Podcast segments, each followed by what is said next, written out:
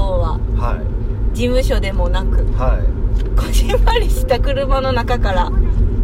こういう感じで斜め右方向ですって言われてます もんねお届けすることになったんですけどもそうなんですよね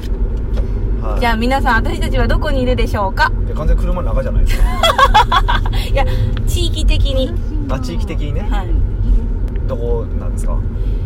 えっと札幌です札幌ですよね、はいそうなんですよ今、えー私はですね運転をしてるんですようん運転をしながら美香が助手席に座ってで今え名前言って大丈夫なんですかお二人ははい、大丈夫ですね小西さんと橋場さんっていう方をまあお乗せしてですね、えー札幌から支笏湖っていうところに向かおうとはいで向かってそのまま空港に行こうっていうことになりましてはいあのー今ドライブ中なんですよでドライブ中にポッドキャストを録音するっていう、まあ、これ何なんですかこう手抜きなのか新しい試みと呼んでいいの かなんかわかんないんですけど、そうですね、はい今やってるんですけどちょっと恥ずかしいですねね恥ずかしいですね何があその聞かれてんのかってこと聞かれてるのも恥ずかしいしなんはかいこんな空間で、なんて言うんですかビデオを回してなんかテープ回して、はい撮ってる自分が恥ずかしいそうですね今これ僕の前にカメラあのまあカメラってスマホですけどスマホのカメラを置いてるんですよ、うんでまあ、これをまあオープンにするかどうかは別としてこれやるとほらあのードライバー55」という番組あるじゃないですかえ知ってますか私知らないんですけどえ知らないですか聞いたことあるありますよねあのテレビ東京系でやってる日曜日の夕方にやってるうちの親父がめっちゃ好きなんですよよく見てる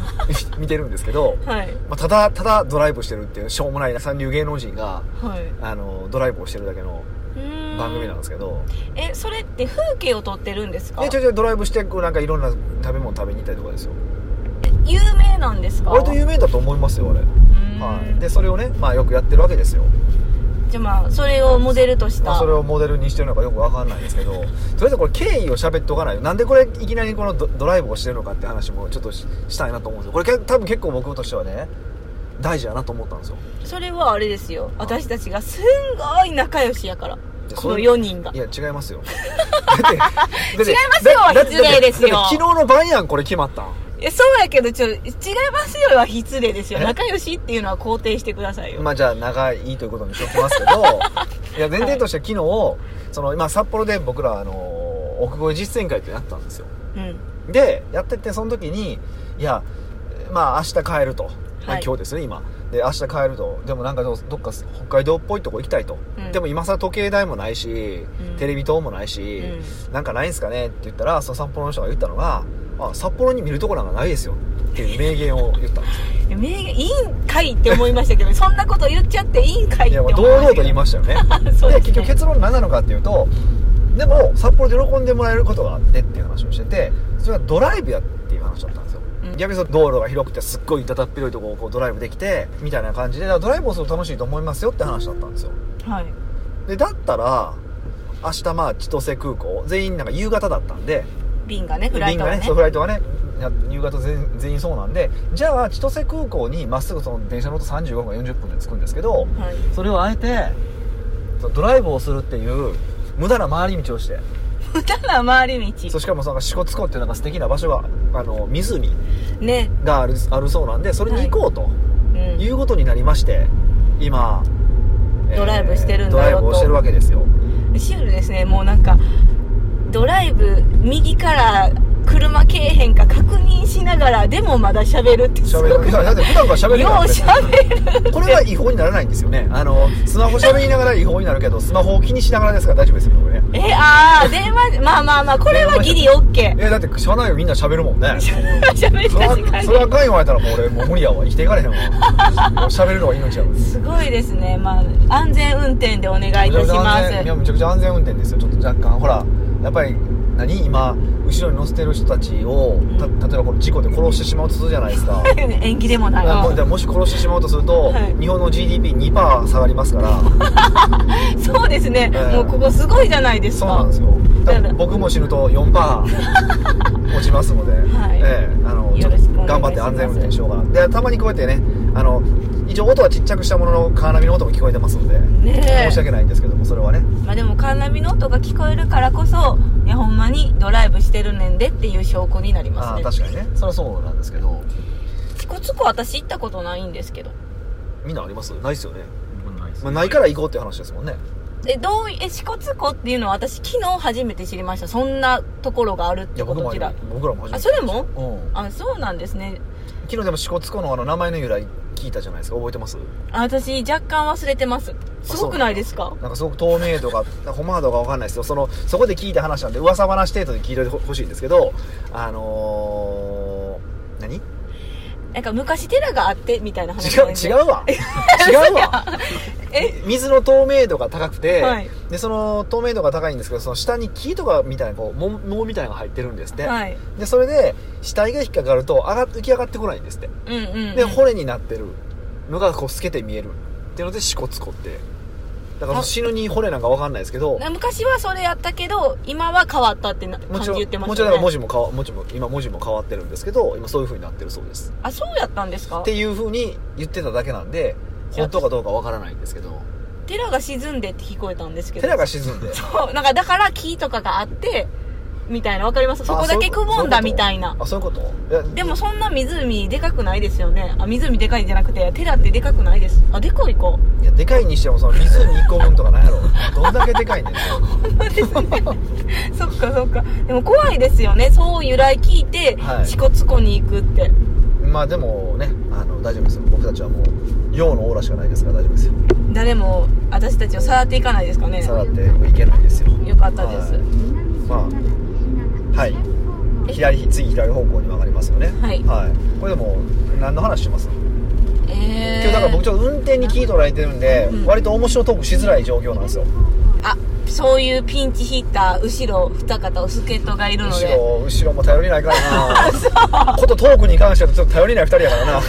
う仕なん事でにすか関してはすごい頼りになる2人やけ ど本当ねトークに関してはあんま頼りないかな、まあ、小西さんがでもね、うん言うてもよろしくお願いします言うてもねこ新の進気鋭のコンサルタントですから新進気そういえばいやもう新進気鋭もうええわあし で昨日あの僕らとバラバラだったじゃないですかお二人は、なんかどっか行ってはったんですかえっ、と飲みに行きましたね飲みに行ってたんですか、はいなんかえええとこなんですかうなんか芸能人のん方がやってるお笑い芸人なんですけどそれはえっ、とえっ、とよし東京あ札幌吉本の人ってことながえっ、とちょっと所属がどこかわからないんですけど結は構い有名だって言ってましえらあそうなんやお名北前海は道ローカルで有名ってことたはいへえ関西でいうとタージンみたいな人なんでしょうね誰え関西タージン知らんのダージーなんか知らない関です西人やったら大体タージンしてるとえー思ったけど知らんねやはいあ森マンですねそう森マン森マンそう森マンなんはい森マンのえ来てどっちえっ、とだからホルスタインなんとかと女性両方女性ですね情報情報制です多分左にいる人どっちやあのごぼうごぼうで山崎邦生とどつき合いする方ですかいやちょっと僕わからなあいんですそうなんすか、あはいそうなんすね、はい森マンのお店へえいたかったんすかはいないですいないですあおらんねやはい女の子一人あがはいしててそうなんですねはい若い子でしへえんか札幌結構面白いですよねたはいそういうあそうだったんですねおなんか面白かったんですかなんか会員制って言いながら、うんあのたまたままあ僕がふらふらそこの店の前にいたんですけど、はえーそしたら「今日はいいから」っていうことで入れてもらって特別にですね、 いそれは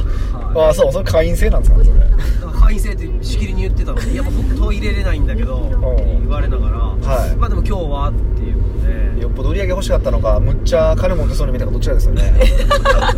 絶対、うん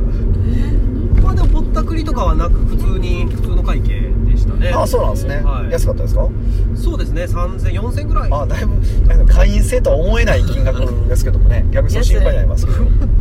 えそれじゃあ小西さんは今度行ったらもうあのあれなんですか一元さんじゃないってことですか、ね、会員ですもんね会員ってことどうなんですかねそういう話はしてない会員手続きももなくはないですないですまあでも多分行くこともないと思いますけどねないないんかーい ないですよねはいはえい橋島さんどっか行ったんですか 僕は本当にいや帰ってホテルにこもって仕事しました、真面目か、 うん 言おうとした真面目すぎでしょあそうなんですねはい、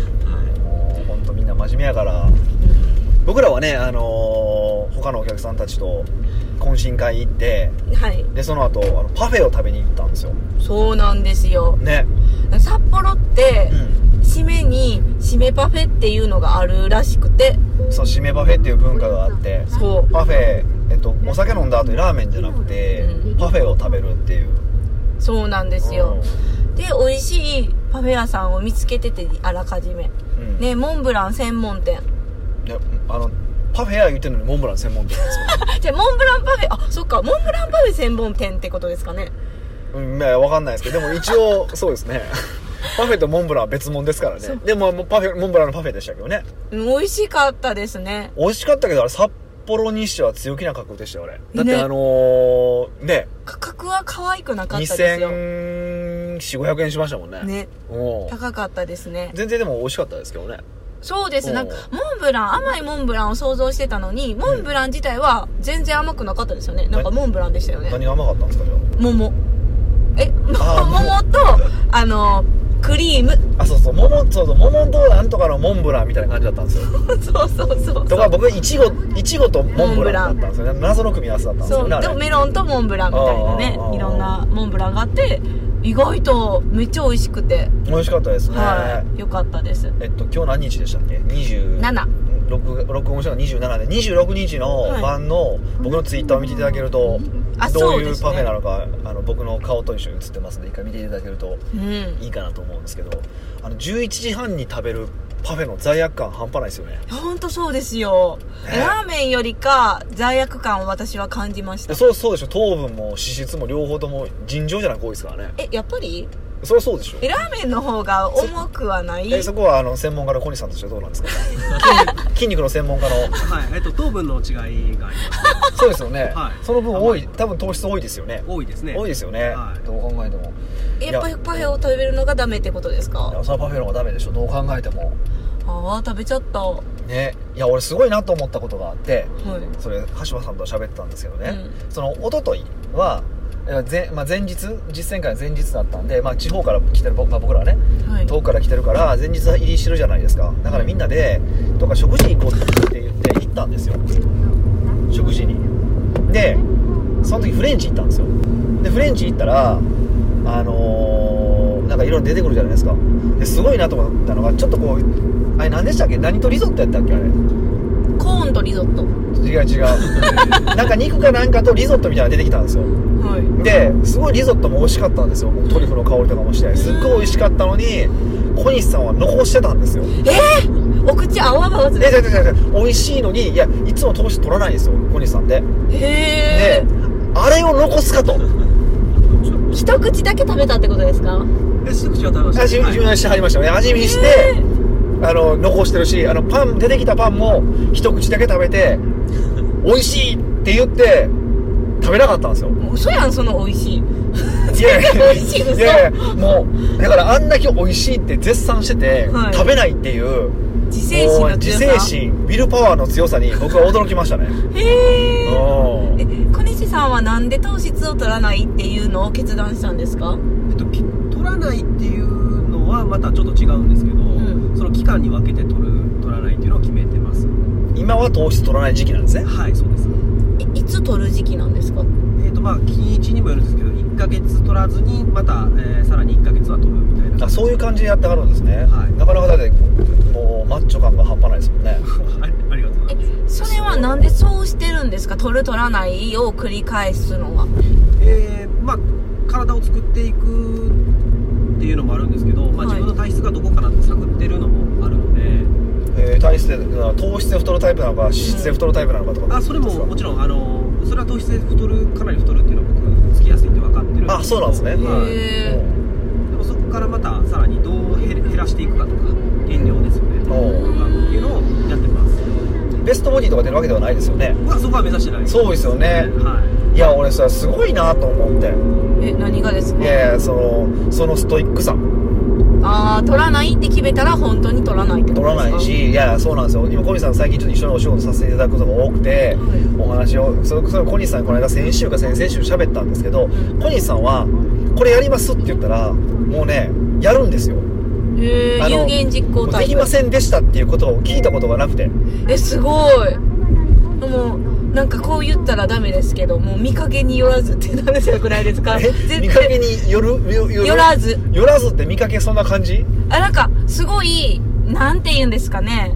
あのチャラそうに見えるから不真面目かもしれないっていうイメージがあるじゃないいでやすチャかラそうとやらなさそうは別じゃないですかえーいやいやそれ一長一短ですよあそうなんですかはいだからあうんすごいなってすごいんですよだから、ねすごいですねうん、やっぱ若くしてね飲食店経営されて、うんさらにコンサルタントとして今他のその飲食店の人たちとかお店経営してる人たちを救いたいっていうぐらいのやっぱ志を持ってる人は、んもうそれぐらいの力あるんやなっていうのはちょっと思いましたよ本当いやすごいですねもうぜひ変えていってくださいって感じですけいやどまありがとうございますそうなんでまあなんてこともなく別に内容もないんですけど、まあ、ドライ ブドライブポッドキャストで、えーお送りしたいなというふうに思いますはい北岡秀樹の奥越えポッドキャスト奥越えポッドキャストは仕事だけじゃない人生を味わい尽くしたい社長を応援します改めまして北岡ですミカですはいもうねあとね1時間ぐらいかかるんで今日はポッドキャスト長めでも大丈夫ですよえ長すぎでし ょそれはいやもう前半戦撮ってるから、はいあむしろ1時間撮ってあの前半戦全カットしますまあそういう方パターンもあるかもしれないのでまあ分かんないんです けどねもう今日はせっかくなんで来ていただ一緒にこう車乗ってる小西さんと橋場さんにねご質問をいただきたいなとはいありますかえー、といつも、はいあのまあ、ポッドキャストを聞かせていただいて、はいでまあそのまあ、それからセミナーとかで北岡さんが言われてるのって、えーまあ、基準を作れっていうのがあると思うんですああーはいはいはいはい、はでその基準っていうのは、まあ、私自身もそのよく、まあ、あークライアントの方に基準を作りましょうこういうふうに作りましょうっていう、まあ、いろいろあるんですけど、うん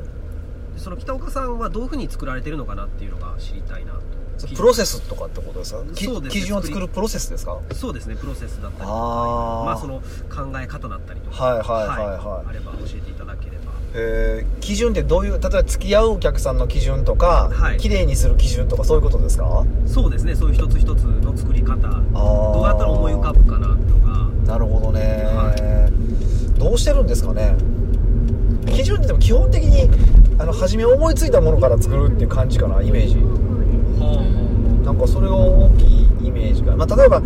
えっ、とそうですねトイレ掃除の基準とかって言ったら、まあ、あれやってこれやってこれやってこれやってこれやってじゃないですかはいってやって思いついたものをとりあえず一回軽く仮説で作っちゃうっていう感じが一番大きいかなでその後ではい実際試していって不備って起こるじゃないですかはいで不備が起こったらそこで徐々に修正していくっていうのが大まかな流れなんですかねはで、いえっと、基準って僕2つの基準があると思っててはいはい1つはえっと自分の中だけで持ってる基準ほうほうっていうのとはいあと他人と共有しないといけない基準ってあると思うんですよはいで例えば、えーとまあ、自分がどんな人とお付き合いするのかはいとかえー例えば人付き合いする時にこういうルールで行こうとかっていう時はこれ自分だけの基準じゃないですか、他の人に押し付ける必要がないからでそういうものに関しては結構うーんなんていうか言葉をちょっと曖昧にしてもいいかなと思っててえっ、と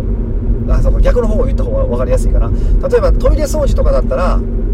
いうんと例えば男性用便器を磨くはいでは足りなくてその磨き方もこことここがちゃんと汚れが取れてる状態とかっていう風にその客観的な客観的に評価可能なレベルレベルまで変えるんですよ基準ってはいそこ多分一番大事かなと思っててえーあの人によって例えば綺麗にする例えばテーブルを綺麗にするってはい綺麗の基準が違うじゃないですか、はい例えばその物が定位置にあって埃がない状態をきれいというのか例えばその指紋もついてない状態をきれいに言うのかとかそれって全然人によって違うじゃないですか、はいだから客観的に評価可能なレベルまで、えーこうまあ、それこそ、まあ、測定可能なレベルまで基準を作ります人との場合はおーでも自分の場合はそこまではしないっほうほうていうのはあるかな、はいうんなんかそそこが一番重視してるところあーですねうんありがとうございますであとははい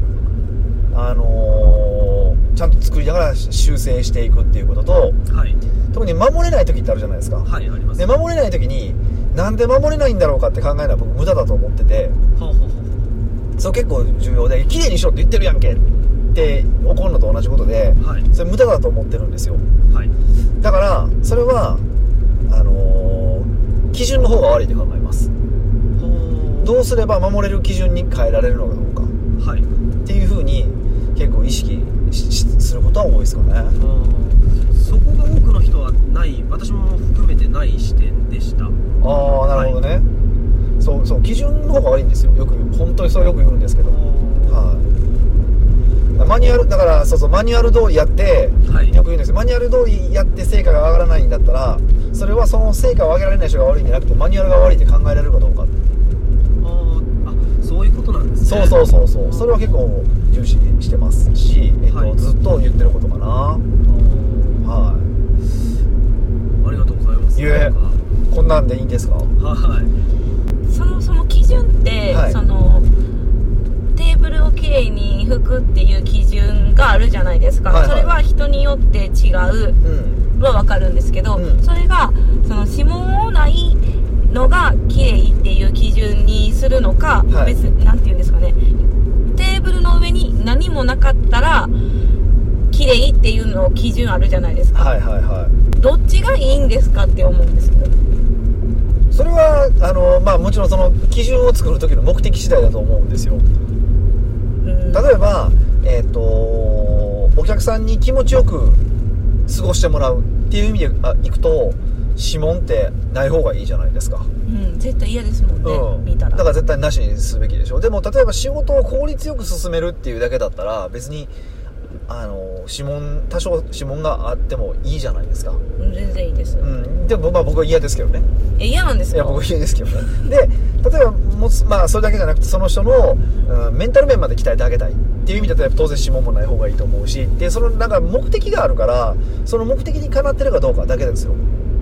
へえそれがなんなんて言うんですかヒデさんってもともと基準値が高いからそれ昨日俺怒られたやつやなそうですはそういですそうではいはいはすそいうですちょうどこそうの話 T しさんて基準て高いんですよってなんかわけのわからん切られ方されたんですよねそうなんですよね、はいはいはいえだからそこをなんて言うんですかねあでも人としてすごいし経営者やったらそこまであった方がいいのか、うんどうなんかなっていうのもありますよねあーいやそれは目的にかなうそれこそほんまに目的にかなうかどうかだけで例えばその昨日の基準が高いって話ってあれでしょその僕があのどれだけその定期的に運動をひもう十僕十何年間その定期的に運動をし週1回から2回ちゃんと運動し続けてて最近まだ運動量増やしてんって話をしたんですよね、はいでそれでどんだけその体に対する基準が高いんですかって話そうそうそうやったじゃないですかはいそれは僕がもっとよりこう良くなっていきたい若返っていきたいと思ってるから、んそういう風にやってるだけなので別にそこが目的じゃなければまあなんやろ最低限のそのパフォーマンスを保つってだけだったら別にそんなに真剣にやらなくていいじゃないですかうんでも基準って、うん多分ブラッシュアップしていかなきゃいけないじゃないあいけないじゃないですかっていう考え方がダメなのかなそうですしないといけないわけで目的にかなっていれば別にそこで止まってもいいですよあーじゃあ基準を考えるときは目的をまず考えて基準を設定しするそうですねあそれ大事かも目的をまず決めるってすごい大事ですね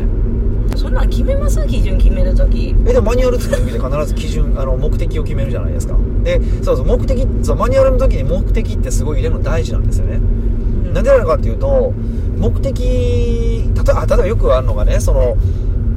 レジの打ち打ち込みとかあるじゃないですか、あででこうレジ打った後に、まあ、スーパー想像してくださいねで最後に「ありがとうございました」って深々とお礼をするって素晴らしい接客じゃないですかはい一般的に言うとはいでも例えば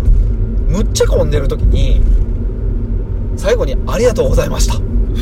みたいなものすごい深々と礼されたら「はよしろよボケー!」って思うじゃないですかまあ後ろにいたらねそうそうそうそうそうされてる時はちいょやっとでも多分されてる側も鬱陶しいと思うんですよそれって確かにねもうそいいよってなりますそうそうだからそれ目的って何なんて言ったらお客さんに気持ちよく過ごしてもらうことが目的なわけじゃないですかはいって考えたらその場合はあの深々とお礼をするっていうのは基準ではあるんだけども、はい目的は気持ちよく過ごしてもらうことじゃないですか、だったらその時はし深々とそのしなくてもいいっていう考え方もありますよねありえるしそれいいと思うんですけど、はいそれをなんか言い始めると、んじゃあこういう場合はこれも OK ですみたいのでもうマニュアルが膨大そうやしなるそうなるからそうなるからそう今の話だったらねはい例えばえっとそう3人以上並んでたら深々と俺はしないっていう基準を作ればいいわけじゃないですかその話だ ったらはいではいもそれはするとキリがないから最後は目的っていうのを作っといて目的にさえ叶えば別に基準はずらしてもいいんですよっていう考え方を取るんですよあーそういう場合はスタンスとしてなるほどそれはあれですね働く人がすごい考えながらやっていかなきゃいけない感じですそうよそうでもね結局最後マニュアルってやっぱり100%は無理なんですよねやっぱりうんそれは人がいやあの行ってるからですか人それぞれ十人十色的ない性や格いややそかのあらりとあらゆる状況を想定できるわけないからあそっかそそううですねでキリがないですそうキねリがないじゃないですか全部のシナリオ書くんかって話 でしょ面白いどんだけ一個でそうそれ無理じゃないですかっはいていうふうに考えたらあの最後はその目的っていうのを明確にしておいて目的に従って最後は基準としてあの行動してくださいっていうふうに言う言えば最後はあのうまくいくじゃないですかだから本当は一つの目的だけ話してそれ通り全部動いてるのが一番最高ですようんもう大雑把いやでもそううちも大雑把でもうちもまあ実際ならその会社のミッションってそうじゃないですかミッシうョンちうん、会社のうちの会社のミッションだったら、はいえっとその21世紀型の、まあ、ポスト資本主義型社会の会社の、えーお手本になるっていうのがうちのミッションなんでそのミッションにさえ見合ってれば、うん何でもいいんですよ別に行動なんか、へえいや極論ですよでもそれだったらやること膨大すぎるから一応基準は決めてますよねってことじゃないですかうーん大きな枠の目的の中の一つみたいな感じですそかうそうそうそうそううーんなので一応基準はある程度の行動の基準は決めるんだけども例えば目的うんですよねはい、ちゃんと決めておけばあのありとあらゆるところを想定しないといけないってことはなくなりますよねっていう、うん、そういうことです、うんは例えばその基準決めましたい、うんで基準ができなかったですうっんてなるとう、んそのその作ったマニュアルが悪かったって考えるって言ってたじゃないですか、はいはいそうっすねでその都度その都度あのなんていうんですかマニュアルをリニューアルしていくってことですかもちろんマニュアルはリニューアルしますよえすごい面倒くさくないですか経営者視点から見たらでも長い目で見たら、ね、その瞬間は面倒くさいけど出来上がってしまえばめっちゃ楽ですよでももっと言うと最後はそのマニュアルも経営者が作るわけじゃなくてあのある程度初めはまあねやっぱり小さな会社の場合社長が作らないとダメですけどある程度だったらもうスタッフが勝手にこう修正していけばいいわけなんで修正したきあのマニュアルはそういうのはヒデさん確認するんですかいやヒデさんっていうかこ経営者は確認した方がいいんいでやすか最後はしないんですよ途しないんで中すか途中からはしなくなりますよえじゃあこうできてなかったらどうやって送るんですかえででもその時になんか問題だとか発生したらめっちゃ怒るじゃないですかなんでやねんって怒るじゃないですかもうブルブルブルってでそなのる時にう一応マニュアルチェックしておかしくなってないかっていう確認はしますよねうん、じゃあ初めの頃は手厚くやっていくけどだんだん自分が離れていけるからそこまで頑張った方がいいよってことあですかそうそうそうそうそうそうそうそう結局だってマニュアルってそのためじゃないですか経営者は楽するため、まあ、経営者がっていうかスタッフもですけど楽するためにあるからううんうんはい、まあちょっと基準の話がマニュアルの話まで至ってしまいましたけどまあでそういうことだと思いますようんはいちなみに橋場さんは何かないんですかはいえっとちょっと今の基準とも絡んでくるんですけど、はいまあ、北岡さんはその人と付き合う基準を決めましょうっていうお話されてると思うんあであすしけどますねはいでもそれって結構まあ何回かこうあったりとか、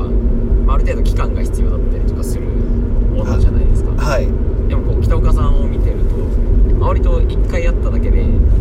まあ、その先より深く関係を作っていくのかとかはその人の強みがどういうところかっていうのをすごい見極めてる感じがするんですいねああもう一回でこいつあかんわとか決めちゃう僕そうです決めてもらえるような感じですねはいはいはいはいとか、まあ、この人はこういう仕事向いてるだろうなとかっていうのもはいなので、まあ、それその1回目の時にどういうところを見てるのかとかあればああどういうところああそれはもうなんかわかんないですねえ ー、質問してって言われにわからんで返したら、えいやどういや今聞聞かれながらどうしてんねやろか勘やなって思ってるんですけどでも喋るる喋り方を聞いてると論理的思考能力ができるかどうかとかはあるじゃない感情的に喋る人なのかどうかとか、はい人の話聞いてないかどうかとかってあるじゃないですかはいそういうのは結構気にしてるけどうーん何に向いてるかまでは分かんないですよたまたま橋場さんの時は分かっただけで、はいあそうなんです橋か場さんとは多分初めてちゃんと喋った時に、はあれあの時ね仕事迷ってたんでしたよね確かいそうですねあの時は迷ってましたねそうどうしようかななんかやろうかなあコンサルをするかコピーライターでいくか悩んでるって話をしたんですよねへまあ、そもそもコピーライター選択肢なかったですよね僕の中ではだか嘘やん マジでらコピーの勉強はしたことあるのって聞かれて、はいまあ、一応教材とかを見てますっていう話をして、ん初めて選択肢に上がってきた感じです、あそうなんや、はいえ全然違いますうん、でもそうや俺その場であコピーしたらええやんって あっさりと言ったんですよねもう15分ぐらいで終わりましたねあそうそうそうそうそうあでもそれはえーっとそれこそ基準の話と多分つながってくると思うんですよ過去のデータベースだと思うんですよいっぱいデータベース持ってる人は多分橋場さんタイプの人はあのーいやまあ自分でビジネスをやったことがあってとか、まあ、論理的思考能力が結構あってとかっていう人は僕コピーライターに向いてると思ってるんですよだからコピーしたらっていう言い方をしたんだと思いますはいあ多分なんか文章は僕も僕見た気がするんだよな橋場さんのその時にその時は見てないです見てないんかなその後でなんか提出してみたいなの多分2週間以内にはあったと思うんですけどあそっかそうそうそうだでそういえばやっぱり向いてるよなと思ったの記憶はあったから、だから全員が全員それできてるわけじゃないですよたまたま橋場さんの時はたまたまだと思ってくださいなるほどでもそう自分のデータベースはやっぱり積み上げていくのはすごく大事だなと思っててあのそうこういう人とは例えばこいつ嫌いとかムカつくもあるじゃないですかはいそういうのも僕結構大事にしててなんでこの人のことがムカつくんだろうかってあるじゃないですかでこういうタイプは無理なんだなこういうタイプは無理なんだなって分かってきますよねで決まってきたらそれをちゃんとあの明文化するようにはしてますこういう人は付き合わないとか多分みんななんとなくこいつムカつくから嫌で終わってると思うんですよそこでなんで嫌なのかまで考えてないのはからっていうのはあるからそこそこを僕は考えてますよっていうのは人と違うところなんかなって思いますねじゃあこう自分が感じたことを明文化したり記録とか、まあ、深掘りしていくっていうか、はいそこは結構大事にしてますねここが嫌いとかここが好きとかははすごい大事にしてますそれはあるんかもなうんあとこう共通項を探ったりとかたまにするとかもあるかいはらいそれは結構大事にしてますねうんそれはもう昔からずっとそうなんですねうーん多分そうですコンサルタントやからで、まあ、職業だとは思うんですけどねこういう人はどうなんだろうってこれなんとなく自分の中でラベルを貼るというかレッテルを貼っていくというか、まあ、あんま良くない部分もあるんですけど、はいなんとなく分類はしていきたいなと思ってるんで、ん結構それを意識してますね、うん、職業病みたいな感じですね今職病病って感じだっけ職業病職業病ねみたいな感じですねまあそうですねこの仕事をしてるとねいろいろありますよでムカつく人のことなんて分析したくないですもんねもう考えてたいったらもうだんだん腹立っていくからもう深掘りしたくないって思っちゃいますあもんあなんうんもううわーみたいなあそうまたムカついてきたってなるじゃないですかあそうなんですねえそんなんならないんですかえなる時もありますよでも一晩寝たら僕もうなくなるんでいいタイプですねいやまあそうですねそれは確かにそうです ねあのなくなるからねうんでも大体切れる時いつも一緒やなとかで気づけるとこういうやつは初めから付き合うとこうっていうまあそこは難しいんですけどねうん特に仕事してるとこの人と付き合ってたら得とかってあるじゃないですかはいその時にグッとこらえてその基準を守れるかどうかですよねうんそこは結構そっちの方が僕難しいんじゃないかなと思いますけどねあでも思いませんそんなんないっすか結構なんかでもそういう時に、まあ、合わないかなと思ってもまあ、一回やってみて合わなかったら多分向こうが引くだろうなみたいなのもあるんですよねはいはいはいはいだからとりあえずまあやってみようかなっていう時もあるんですけどやったやって結局なくなったら時間無駄その人と喋った時間無駄じゃないですかまあ確かにそうですねっていうのもあるからそうなんですよ僕はなるべく撤退ラインを早くすることをやっててそれこそ僕橋場さんと一緒にある人とプロジェクトやってて僕途中抜けたんですよね、はい無理って言ってこれ多分無理やわって言って逃げたんですよ で若島さんも若島さんまあ多分大丈夫なんでって言ったけど結果一月後ぐらいでしたっけあれ そうですね1ヶ月ぐらいですねそうですよね、はいあのー、抜けたのへーそうそうそう撤退ラインを早くするってちょっともったいないって思ってしまったんですけどなんでですかそれはえまだわ分からへんのにんもしかしたらうまくいくかもしれないしもちろんうまくいかないかもしれないじゃないですはいはいはいはいはかいで特になんていうかビジネスの話やったらんこうだんだんお金にも関わるじゃないですかうまくいったらお金儲けできるしそうそうそうそうまくいかんかったらポシャるしみたいなを早く決めちゃうってその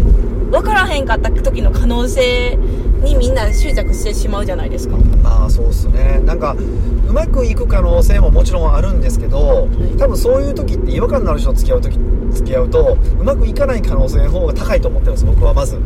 あでもっと言うと僕の場合はじゃあお金とうーん機嫌よく働けるのだったら僕機嫌よく働くのが大事だと思ってるのでそれもありますねーそれがヒデさんの基準ですそうよねあの僕のよく言うんですけどあのストレスの8割はアホからやってくるんで僕の まあどうしようポッドキャストで イイライラさせてるけどあのそういうのがあるからあとそういうのもあってですねだって自分でビジネスやってんねやったら、ねまあ、お金稼ぐチャンスはいくらでもあるけど、ね、嫌なやつと付き合いせっかく付き合いたくないじゃないですかそのために仕事してるとこもあるあるでしょはいそれも結構気にしてますけどねはそうやって基準を決めても、うんやっぱ目の前にお金をぶら下げられると、はいやっぱ基準って薄くなっていくんやと思うんですねでも、はいはいそれをすごく守ることが結局自分が立てた基準を守るってことなんですよい、ね、まあ、あとその長期的に見たらそっちの方があのメリットは大きいですうんで僕自身もこれだけ偉そうに言ってるけどやっぱりいっぱい目あの欲に目がくらんで失敗したこともあるし実際えっ、と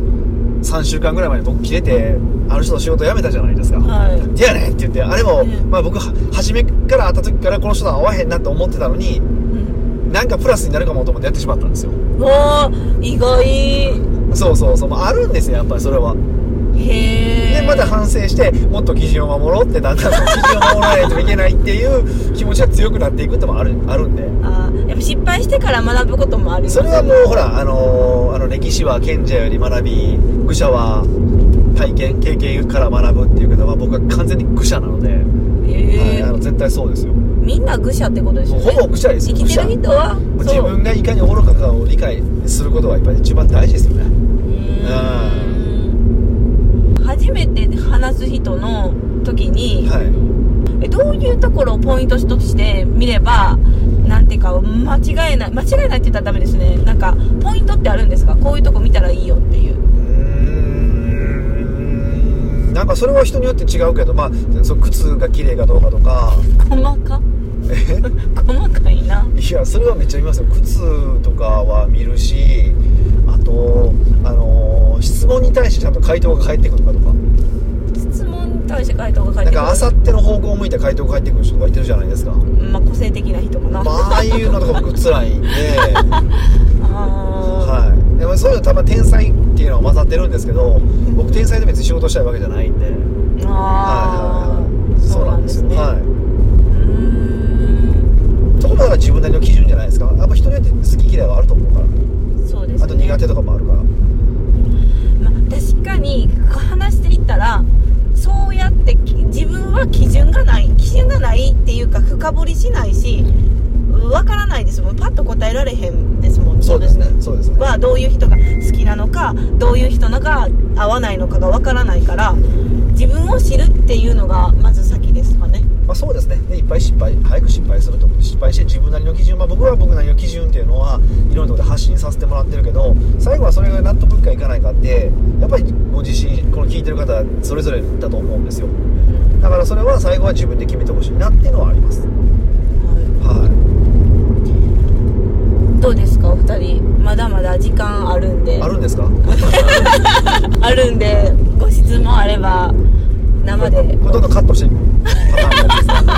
なんひどいじゃないですか質問してるのにいやだってほら一応ポッドキャスト一応30分 あ番じゃあ組の定義あじゃないでのすか次の回にもまた引き続きこれをおあそう届いけしうますってパターンいうパターンかもしれへんしカットされるかもしれない わかりましたあーなるほどねって感じですはい 何がありますかねないということでないですか、はいありがとうございまありしがとうごたざいましあたり助がかとうりございままししたあのね最近、はいあのノベルティを新しいのを追加したんですよあのポッドキャストを聞いてあそのえあの質問いただいた方そうそうそうそうそう、はいはいはいはいノベルティを、まあ、追加して詳細はまた今度言うんですけどまだ追加したってまだ完成してないんでしょもうでもすぐ完成するんであ皆さんそうはいそのノベルティをもらうためにもどしどしご質問いっぱい送ってきてくださいそれであのもっとこう軽い質問とかもなんかみんな真剣に考えようとするんでえそれはそうでしょうねだって一応億越えポッドキャストでもう億越えってついいてるやかこらう軽いのでも全然構わないですよなんかもう女の人の口説き方とか、まあ、僕答えれないです けどいやきつほんならなんで言ういねんってやもしかしたら答えれることもあるじゃないですかあこういう場合はどうどうした方が良かったですそかみうたいもしかなしてカブトムシの取り方とか僕詳しいかもしれないじゃないですかまあわかりましたそういうライトな質問でも何でもいいんでいやそうだそういうのいただけたらそれはそれでなんかできますよっていうのは、っていうあそうそ質う問に数振ってもらってどれかは当たるんであもうだからみんなハガキ職人になってくださいそうねだってからそうあのボリオリ体型さんとかモリシーさん とかまあまあボツなってますから ねそうですねそうそうそうなんです取り上げられてるのがすごい多いと思うあのすごい取り上げヒット率は高いと思うんですが意外とあの外してるのもありますからね、はい、なのはでい皆さんぜひ送ってきてくださいそうですね私も疲れにはつかないですけども、まあ、ぜひお待ちしております